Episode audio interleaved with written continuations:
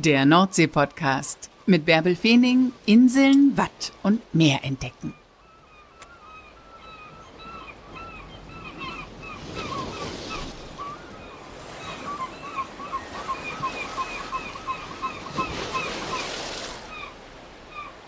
Moin und herzlich willkommen zur 176. Folge des Nordsee-Podcasts. Schön, dass du wieder mit dabei bist.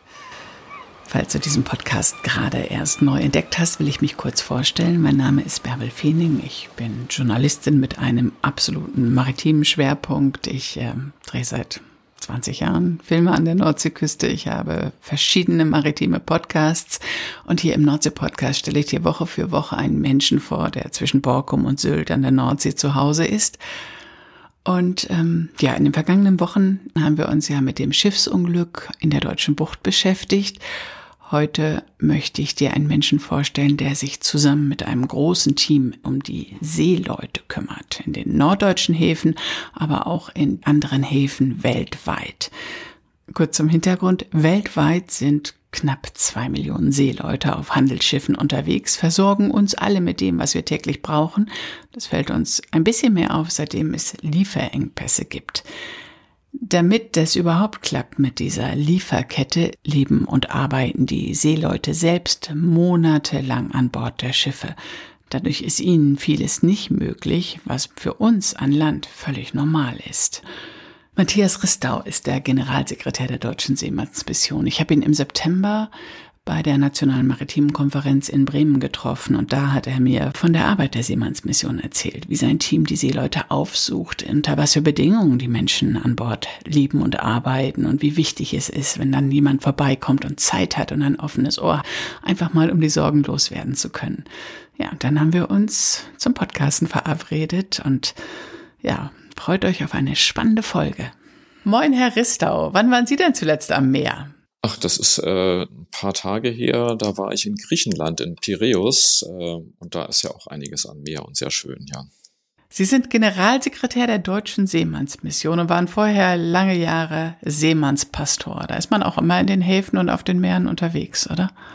Ja, natürlich, das gehört dazu. Ähm, sind ja nicht alle Häfen direkt am Meer, aber man fühlt sich trotzdem so wie am Meer, wenn man an der Elbe steht. Aber wenn man ein Stück weiter runterfährt, dann ist man in der Nordsee oder auf der anderen Seite in der Ostsee. Aber inzwischen bin ich auch weltweit an den Meeren unterwegs. Nun sind wir ja hier im Nordsee-Podcast und beschäftigen uns eigentlich mit Menschen entlang der Nordseeküste, aber als Seemannspastor oder als Generalsekretär sind Sie weltweit im Einsatz dann? Ja, die Deutsche Seemannsmission hat 16 Stationen in Deutschland und 17 international in 15 verschiedenen Ländern. Und da müssen Sie überall Kontakt halten und nach dem Rechten gucken und im Grunde mit den Menschen, die vor Ort arbeiten, Kontakt halten, Gespräche führen oder sind Sie auch noch eins zu eins im Gespräch mit den Seeleuten? Das ist leider jetzt nur noch selten der Fall. Also das habe ich als Seemannspastor noch sehr gerne gemacht. Da war ich eben nur in der Nordkirche unterwegs und jetzt bin ich eben viel weiter unterwegs, also für eben diese 33 Standorte weltweit. Und da ist selten Zeit, mal an Bord zu gehen. Aber wenn sich die Möglichkeit ergibt, mache ich das gerne. Und ich habe auch so manchmal die Gelegenheit, über Social Media oder bei anderen Treffen direkt mit Seeleuten zu reden. Und ich bin aber hauptsächlich dafür da, die Kolleginnen und Kollegen, die vor Ort arbeiten, zu unterstützen, die Vorstände zu unterstützen und eben auch die ökumenische Zusammenarbeit zu sichern. Wie reagieren denn Seeleute, wenn ein Seemannspastor an Bord kommt. Ich meine, die Gesellschaft hat sich ja sehr gewandelt. Vergleichen wir das mal mit einem Dorf einer Stadt. Wenn da der Pastor einfach klingeln würde, gäbe es bestimmt unterschiedliche Reaktionen an den Haustüren. Wie, äh, wie ist das an Bord? Wie ist das, wenn Sie an Bord kommen oder einer Ihrer Mitarbeiter oder Mitarbeiterinnen? Also das ist sehr unterschiedlich. Also erstmal ist es eben meistens nicht so wie auf dem Dorf. Äh, heute werden da manche Leute ja auch verwundert auf dem Dorf. Viele Seeleute kennen uns schon. Das heißt, die kennen unser Logo, die wissen, das ist jemand von der Seemannsmission und da unterscheiden wir auch nicht, ob das nun Diakonin oder ein Pastor ist. Wir sagen einfach Port Chaplain, also ein Hafenseelsorger, Seelsorgerin. Hafenkaplan, ja. Mhm. Ja, und ähm, die sind oft so, wenn sie uns kennen, dass sie uns relativ schnell vertrauen. Die Seeleute haben ja auch viel Zeit. Ähm, das heißt, wenn da jemand ist, dem ich mal Sachen anvertrauen kann, dann mache ich das dann auch gerne gleich Es gibt aber auch dann die Seeleute, die uns noch nicht kennen, die erstmal skeptisch sind und fragen, was sind sie? Oder die auch, wenn man sagt, hello, I am a port chaplain und dann fragen die port captain und da muss man erklären, nein, nein, also nicht ein Hafenkapitän, sondern eben Seelsorger. Wir tragen es eben nicht sozusagen vor uns weg. Also wir arbeiten auf christlichen Grundlagen, aber sind eben für alle Seeleute da. Und da ist die Vertrautheit mit diesem Seelsorger und dem Christlichen auch sehr unterschiedlich. Also Filipinos sind da oft gleich sehr respektvoll und reden einen mit Vater an oder Sister oder und ähm, andere sind eher ein bisschen erstmal distanziert. Aber wir sind auf jeden Fall für Seeleute aus allen Religionen und Kulturen da und dass wir jetzt christlich sind, spielt im Hintergrund eine große Rolle, aber nicht im Vordergrund. Nun mal ganz konkret, wie kommen Sie an Bord? Also ist da eine Anfrage, wird darum gebeten, äh, den Besuch der Deutschen Seemannsmission zu haben, wenn ein Schiff im Hafen festmacht, oder besuchen Sie einfach alle Schiffe, äh, die anlegen? Und womit verschaffen Sie sich äh, Kontakt? Also früher waren es, glaube ich, Internetkarten, die die Seemannspastorinnen oder Pastoren verteilt haben. Ist das heute noch die Währung oder bringen Sie Süßigkeiten vorbei oder womit öffnen Sie die Herzen? Also es gibt ja einmal erstmal die Möglichkeit, überhaupt an Bord zu kommen. Das ist selbst an der Nordsee nicht überall selbstverständlich. Also wir denken ja, dass die Nordsee so ein äh, ja, relativ ähm, zivilisierte Breiten wären, aber auch da ist es nicht überall so, dass wir ganz leicht an Bord kommen. Also ich habe auch von dem Kollegen aus Rotterdam jetzt schon ein paar Mal gehört, dass es zum Beispiel an Feiertagen plötzlich hieß, das Terminal ist geschlossen, du kommst gar nicht an Bord und die Seeleute auch nicht runter. Ach so, weil man gar keinen Zugang zum Hafen sozusagen ja, kriegt dann. Also im Hafen gibt's ja ganz viele eigene Terminals und jedes Terminal hat einen eigenen Betreiber und der meint manchmal, dass seine Regeln, sein Hausrecht über den Grundrechten der Seeleute steht. Oh. Also es ist eigentlich internationales Grundrecht, dass die Seeleute das Recht auf Landgang haben und dass eben auch die Wohlfahrtseinrichtungen für Seeleute das Recht auf Zugang zu den Seeleuten haben, ohne eine spezielle Anmeldung. Aber es gibt dann auch schon an der Nordsee Häfen, wo man sich eben für jedes Schiff extra anmelden muss. Ich sage mal, im Idealfall ist es so, wir können einfach auf gut Glück auf jedes Schiff raufgehen und jedes Schiff besuchen, ohne uns extra dafür anmelden zu müssen. Wir müssen uns halt ausweisen, dass wir von der Seemannsmission sind und dann haben wir das Recht auf Zugang. Das ist der Idealfall. So, das ist die eine Seite, wie man überhaupt rankommt. Das andere ist sozusagen dann eben, ja, wie man an die Seeleute rankommt. Das heißt natürlich ist ganz wichtig, sich erstmal gut vorzustellen, zu erklären, wer man ist. Ähm, und das ist eben in den einzelnen Häfen auch unterschiedlich. Wenn man jetzt auch einen Seemannsclub vertritt, dann sagt man das eben auch. Äh, und sonst sagt man eben, hello, I am a port chaplain from the Deutsche Seemannsmission, the German Seafarers Mission. Und dann sagt man eben noch, ich habe was mitgebracht für dich und das ist auf jeden Fall Informationen. Das sind oft auch SIM-Karten nach wie vor, weil längst nicht alle Schiffe Internet an Bord haben und das immer noch wichtig für die Seeleute ist, Kontakt zur Familie ist immer noch das Allerwichtigste. Das ist von Anfang an so gewesen. Früher die Briefe, die gelagert wurden bei der Seemannsmission, dann die Telefonzellen und heutzutage eben das WLAN in den Seemannsclubs und in den Einrichtungen für Seeleute und eben die SIM-Karten. Das ist immer noch das Wichtigste. Mhm. Und dann gibt es eben noch andere Türöffner. Also manchmal hat man eben noch ein paar Kleinigkeiten dabei. Äh, jetzt ist bald die Weihnachtszeit. Da gibt es dann auch noch größere Kleinigkeiten oder mal Geschenke für die Seeleute. Das ist dann was ganz Besonderes. Und wichtig ist eben einfach, dass wir Infos dabei haben und dann vor allem signalisieren, wir haben Zeit. Du kannst mir Sachen erzählen. Mhm. Und Sie haben gerade gesagt, die Seeleute haben keine Zeit. Oder ist der Druck so groß, dass Sie einfach, wenn jemand da ist, der zuhören kann, dass Sie dann gleich reden? Sie haben eben wenig Zeit, also da ist ja auch selten die Möglichkeit für Landgang und Sie haben wenig andere Kontakte, also die sozialen Kontakte von Seeleuten sind einfach sehr eingeschränkt. Ne, Sie müssen sich vorstellen, Sie würden jetzt in einer Firma arbeiten mit, sagen wir mal, 25 Kolleginnen und Kollegen.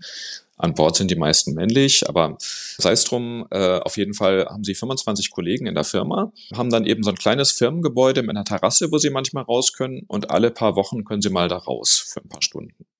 So leben die Seeleute. Und dann an Bord ist es noch so, äh, dass es so dieses Selbstbild gibt, wir sind ja alles starke Seebären. Das heißt, wenn man irgendwas hat, was einem Sorgen macht, äh, was man, also was einen wirklich persönlich bewegt, ist das nicht unbedingt so, dass man es den anderen erzählt. Das wäre an Land in der Firma jetzt auch nicht unbedingt so, dass man Kollegen in der Firma ganz private Sachen erzählt. Also manchmal hat man Leute in der Firma, mit denen man mal einen Kaffee oder ein Bierchen trinkt und ein bisschen über den Urlaub erzählt, aber so ganz private Sachen in der Firma ist auch schon schwierig. Aber an Land geht man eben danach nach Hause. Die Seeleute gehen nicht danach nach Hause.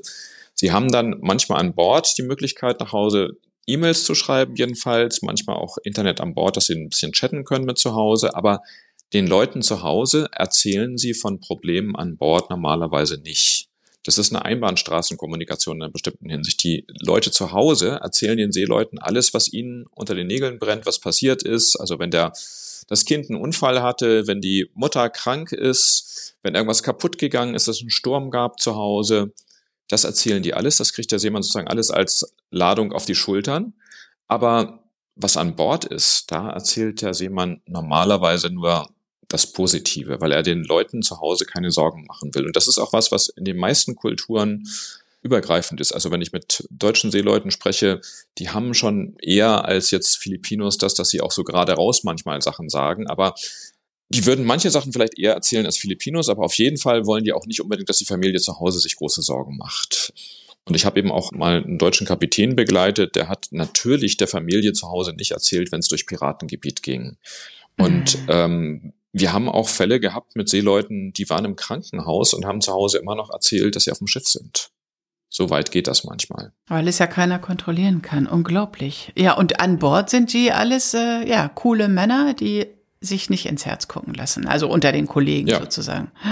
Und gleichzeitig ist es eben eine hohe Arbeitsbelastung. Also die Seeleute haben eben sehr lange Arbeitszeiten, wenig Ruhezeit, um sich auszuruhen. Das Schiff ist eigentlich ständig laut. Also es gibt kaum Ecken auf einem modernen Schiff, wo es irgendwie halbwegs leise ist. Und es gibt auch immer so Vibrationen, äh, ein hoher Arbeitsdruck, wenig Zeit, sich zwischendurch zu erholen. Das heißt, das, was man an Land hat, an Ausgleichsmöglichkeiten, ist auch nicht da. Und wie gesagt, man kriegt die ganzen Sorgen von zu Hause noch, das, was einen sonst bewegt, und man wird es nirgendwo los, weil dem Kollegen kann man es nicht erzählen. Und wenn dann eben im Hafen Leute an Bord kommen, dann sind das alles welche, die wollen äh, die Papiere kontrollieren, die wollen die Technik kontrollieren oder reparieren, denen geht es um die Ladung.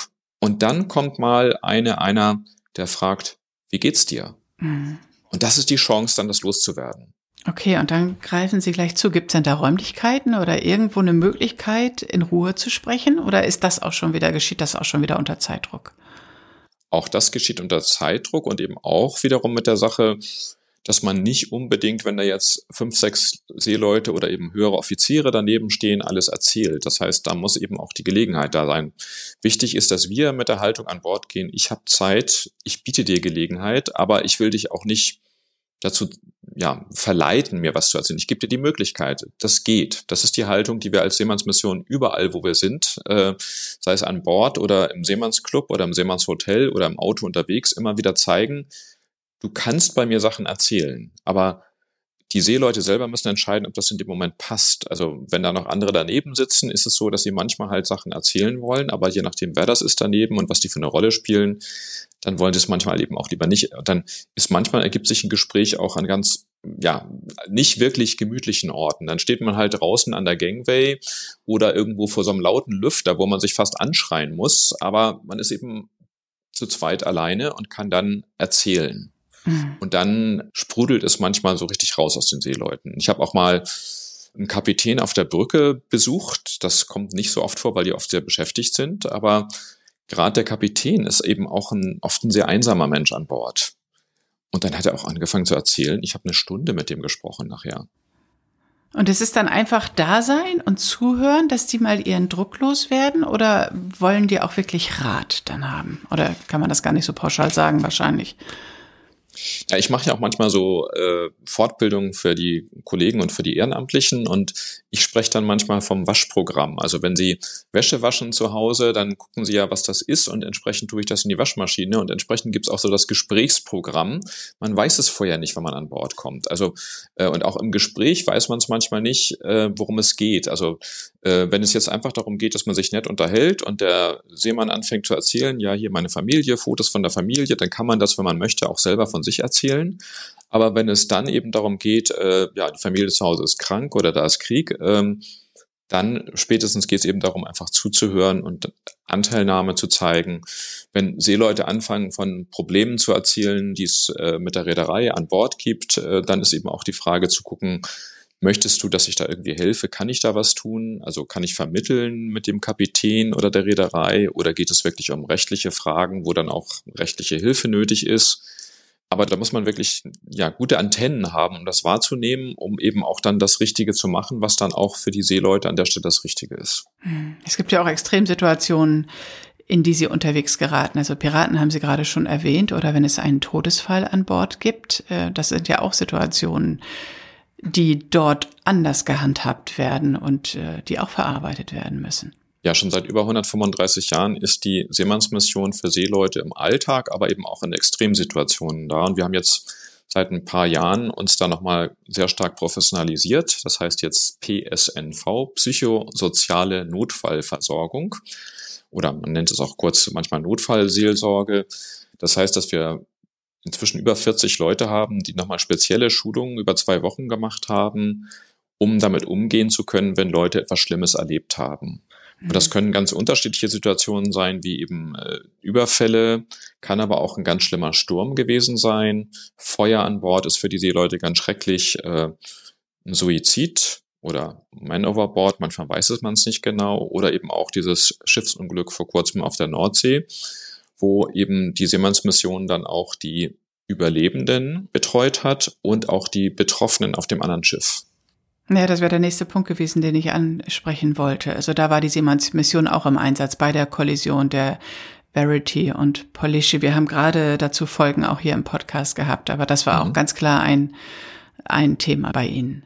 Genau, ich sag mal ganz kurz, die Seenotretter und SAR und so weiter sind eben dann im akuten Notfall dran und wir sind eben kurz später dann schon da und gucken, dass eben Leute sich um die Seeleute kümmern, die eben überlebt haben, die betroffen sind, dass die dann ja nicht nur Unterkunft haben, sondern vor allem auch jemand da ist, der sie psychosozial betreut. Und das sind eben Fachleute bei uns. Das heißt, es sind Leute, die die Seeleute schon aus dem Alltag kennen und dann eben diese spezielle Fortbildung haben und wissen, wie rede ich in so einer Situation mit Menschen, weil das einfach ganz anders ist, äh, weil es so ist, dass Menschen nach solchen Situationen sich ganz oft nicht normal verhalten. Und damit umzugehen, ist sehr wichtig dann. Wie, wie, wie verhalten sich Menschen nach solchen Situationen? Also können Sie da mehr erzählen, ohne jetzt äh, zu viel zu sagen, also was Sie gar nicht sagen dürfen? Nein, es geht ja gar nicht um den konkreten ja. Fall, sondern es ist ja. einfach so, dass eigentlich es auch jeder weiß, aber trotzdem viele immer wieder ignorieren und wegdrängen und dann auch es komisch finden. Aber wenn einem irgendwas ganz überraschend Schreckliches passiert ist, dann ist man oft neben der Spur. Ähm, das heißt, man macht Sachen, die man sonst vielleicht nicht machen würde. Man sagt Sachen, die man sonst nicht machen würde. Also es gibt einmal so, dass Leute plötzlich in der Ecke sitzen und gar nichts mehr machen, aber es gibt das auch, dass, dass Leute weglaufen. Das hat man auch als bei Unfällen auf der Straße. Manchmal ist es so, dass äh, Unfallbeteiligte erstmal irgendwo ins Gebüsch rennen. Also ohne dass es irgendwie mhm. sinnvoll wäre. Also jetzt nicht, weil mhm. sie in Abstand vom Auto das explodieren könnte, das ist ja klar, aber einfach so wegrennen erstmal. Ähm, das ist dann aber erstmal eine eine Schockreaktion oder eine Schreckreaktion. Und so ist es eben auch, dass eben, ähm, ja, egal wie stark man als Mensch ist, gibt es einfach Situationen, die können einen umhauen. Und das kann man eben auch nicht messen. Also man kann jetzt nicht sagen, ein bestimmtes Ereignis ist jetzt besonders schlimm und ein anderes weniger schlimm. Es gibt Menschen, die von ganz schlimmen Ereignissen ja, erstmal äußerlich nicht so betroffen sind und damit gut umgehen können. Und es gibt Ereignisse, wo andere erstmal sagen, da ist gar nicht so viel passiert, wo Leute dann auf einmal völlig umgehauen von sind. Und das ist erstmal wichtig, dass man das als Grundlage hat und dass man das den Leuten in der Situation auch erklären kann, dass das eben nicht dann ein, ja, irgendwie Versagen ist, wenn ich dann eben als gestandener Seemann oder Kapitän plötzlich nicht mehr handlungsfähig bin. Also wenn der Kapitän auf einmal anfängt zu weinen äh, in einer bestimmten Situation oder wenn ja, Seeleute ja auf einmal zitternde Knie haben, nachdem sie einen Sturm durchlebt haben. Also da wollen die nie, dass es jemand anders mitkriegt, aber das gibt es halt. Aber es ist normal. Wenn man eine Lebensgefahr erlebt hat und das wirklich wahrgenommen hat, dass es eine Lebensgefahr ist, dann ist das was, was einen umhauen kann. Und das zuzulassen ist wahrscheinlich erstmal wichtig und dann darüber zu reden, um es zu verarbeiten, oder? Ja, und im ersten Moment ist dann aber wichtig, also es zu einem bestimmten Teil zuzulassen und den Menschen eben auch zu erklären, es ist normal, dass du in einer solchen Situation unnormal reagierst. Und dann aber zu helfen, eben nicht zu viel äh, sozusagen in die Tiefe zu gehen, das ist dann gar nicht gefragt, sondern erstmal die Menschen auch zu stabilisieren. Das heißt, erzählen lassen, aber dann auch zu überlegen, äh, ja, was hilft dir jetzt, dass es dir wieder besser geht. Mhm. in diesem Moment. Also jetzt nicht fürs ganze Leben und so weiter, sondern wirklich dann erstmal zu überlegen, äh, wie kann man jetzt erstmal wieder einfach erstmal damit umgehen. Ja, und ich glaube, solche Extremsituationen, ich meine, bei dieser Kollision, ganz egal, von welchem Schiff man jetzt ausgeht, das eine Schiff ist äh, in irgendeiner Form verantwortlich dafür, dass das andere Schiff gesunken ist. Und bei den Überlebenden stellt sich ja wahrscheinlich auch die Frage, warum sind wir gerettet worden und die anderen nicht? Oder äh, wer weiß, was da an Bord alles gewesen ist. Also ich glaube, solche Extremsituationen, da kann man noch so cool sein nach außen hin, die holen einen immer wieder ein. Ja, und das ist deshalb wichtig, eben direkt nach dieser Situation eine gute Betreuung zu haben. Und da ist es uns wichtig, eben auch den Reedereien, Behörden und so weiter immer wieder zu sagen, ja, es gibt dieses Bild von dem starken Seemann, den ich es umhauen kann, aber es gibt einfach Situationen, da ist eine Betreuung, und zwar eine fachlich gute Betreuung wichtig und dafür sind wir dann da. Wir haben auch immer wieder Fälle, wo wir dann eben so beim normalen Bordbesuch an Bord gehen und dann mitkriegen, da ist gerade was Schlimmes passiert. Aber da hat von der Reederei keiner dran gedacht, äh, dass man ja vielleicht mal jemanden dazu holen könnte. Das gibt es immer noch relativ oft. Also die Seefahrt ist eben in vielen so wie so ein riesengroßer Tanker, der eben sehr lange braucht zum Umsteuern. Bei den Feuerwehren und vielen anderen Einsatzkräften ist es jetzt gang und gäbe, dass wenn was passiert ist, ein belastender Einsatz, dass es dann eine Einheit gibt, die sich eben um diese PSNV, die psychosoziale Notfallversorgung kümmert in der Schifffahrt kommt es langsam an. Also überhaupt dieses ganze Thema Mental Health, also die psychische Gesundheit, ist jetzt in der Schifffahrt so langsam am Ankommen. Auch die Versicherungen und andere Fragen danach. Aber das hat da sehr lange gedauert, weil eben dieses Bild immer noch da war, dass die Seeleute so diese großen Seebären sind, äh, die alles abkönnen und die nichts erschüttern kann. Von wegen Seebären. Ich finde immer gerade die Seebären, die sich so cool nach außen hingeben, die haben so ein, so ein zartes Herz, was sie einfach schützen durch diesen Panzer, den sie nach außen hin zeigen. Also, äh, ich finde, da muss man immer ganz genau hinhören und ganz vorsichtig sein. Und Aber das ist ja ihr Job. Genau, dafür sind wir ja da, dann eben zuzuhören, äh, eben auch wirklich aufmerksam zuzuhören und auch hinzusehen und eben auch zum Beispiel bei dem nett lächelnden Filipino hinter das Lächeln zu gucken und dann eben zu merken, da sind doch Probleme. Also auch wenn die Leute erstmal sagen, es ist alles okay an Bord oder eben auch, wenn äh, die Ukrainer erstmal sagen, ja, wir sind hier mit Ukrainern und Russen an Bord zusammen, das macht überhaupt nichts, das geht super gut. Das erzählen die der Reederei natürlich. Also wenn die Reederei fragt, wie geht's euch an Bord, dann wird der Ukrainer der Reederei nicht sagen, es ist ganz furchtbar, aber wenn wir ein bisschen länger nachfragen, das haben jetzt einige Kollegen auch wieder bestätigt, ist es so, dass eben an Bord dann die ganze Zeit Russia Today läuft, also russisches Fernsehen äh, mit der ganzen Propaganda. Das ist für die Ukrainer, deren Land gerade zerstört wird, ein ganz furchtbar. Und wir setzen uns dafür ein, zu sagen, dass eigentlich die Reedereien alle sagen sollten, also Russen und Ukrainer an Bord zusammen, das geht nicht und man kann auch nicht darauf bauen, was die einem sagen, weil die haben natürlich gegenüber dem Arbeitgeber dann auch immer Angst, irgendwie was zu sagen. Die stehen ja auch unter Druck. Und natürlich brauchen sie auch den Job. Also, ja. aber wahrscheinlich setzt sich der Krieg an Bord auf andere Art und Weise fort dann, oder? Naja, als es um die Krim ging, war es noch anders. Da war es eben eine begrenzte Region und jetzt auch kein Krieg, der da abging. Aber wie soll denn jetzt jemand äh, davon abstrahieren? Also es wird sonst immer gesagt, und das stimmt auch bei vielen Sachen, dass die Seeleute sagen, wir sind keine Politiker, Politik ist an Bord ja nicht wichtig, wir streiten nicht über Religion, Kultur und Politik. Aber wenn man so existenziell betroffen ist, wie jetzt jemand in der Ukraine, wo wirklich bei allen inzwischen Verwandte ja, kämpfen, Verwandte verletzt sind, gestorben sind, wo das eigene Haus oder mindestens ein Haus aus der Familie zerstört ist, und wo man dann eben auch diese ganze Propaganda hört, da kann keiner mehr das sozusagen zur Seite schieben und dann sagen, an Bord interessiert uns das nicht. Hm. So wichtig die Arbeit, die Sie machen. Es gibt äh, die Deutsche Seemannsmission, haben Sie gerade schon gesagt, international, aber auch hier bei uns an der Küste, an allen Häfen. Sind das überwiegend Ehrenamtliche, die da im Einsatz sind? Oder ist das immer so eine Mischung aus einem Seemannspastor und, und einem ehrenamtlichen Team? Also wir haben als Leitung in den allermeisten Stationen eine Seemannsdiakonin oder Diakon, dann manchmal noch weitere bezahlte Mitarbeitende, dann vor allem viele, viele Ehrenamtliche und an vielen Orten haben wir auch Freiwillige. Da ist jetzt auch gerade die Zeit so bis Ende Januar, dass man sich bewerben kann für den Freiwilligendienst im In- und Ausland. Also auch an der Nordsee gibt es eine Menge Stationen im In- und Ausland, wo man sich bewerben kann. Und das ist eben auch für die jungen Leute eine ganz spannende und sehr wichtige Zeit. Also wenn wir das sehen, wie die sich entwickeln in der Zeit, ist das ganz toll auch. Wie kann man sie unterstützen? Also einmal natürlich, indem man ehrenamtlich oder als Freiwilliger mitmacht. Und das andere ist eben auch, wir sind auf Spenden angewiesen. Also wir bekommen Unterstützung ähm, von den Landeskirchen oder für die internationale Arbeit auch von der EKD und auch vom Bund. Aber das ist längst nicht ausreichend. Das ist eben eine Arbeit, wo man sehr viel Personal braucht. Also wir haben die Ehrenamtlichen, aber die müssen gut und professionell angeleitet werden. Wir fahren in die Häfen raus, da braucht man äh, viel Sprit und äh, viel Zeit. Also so ein Bordbesuch ist sehr, sehr zeitintensiv. Das heißt, es kostet viel Geld, diese Arbeit zu machen und dafür brauchen wir Spenden. Ähm, man kann es also mit Geldspenden unterstützen. Das kann man auf unserer Homepage seemannsmission.org finden. Und an manchen Orten können wir auch Sachspenden gebrauchen, dann aber bitte immer vorher fragen. Das muss dann schon passen. Herr Restau, danke, dass Sie uns so ausführlich von der Arbeit der Deutschen Seemannsmission erzählt haben. Das war wirklich äh, ja ein Eintauchen in eine ganz besondere Welt. Ja, sehr gerne. Ich könnte noch stundenlang erzählen. Vielen Dank. Ich glaube es wohl, ich glaube es wohl. Wir können uns ja mal wieder zum Podcasten verabreden. Ja, sehr gerne. Das machen wir auf jeden Fall. Eine unglaublich wichtige Arbeit, die die Männer und Frauen der Deutschen Seemannsmission da machen. Wo auch immer du gerade steckst und was auch immer dich gerade beschäftigt, pass gut auf dich auf und komm einfach nächste Woche wieder mit mir ans Meer. Liebe Grüße.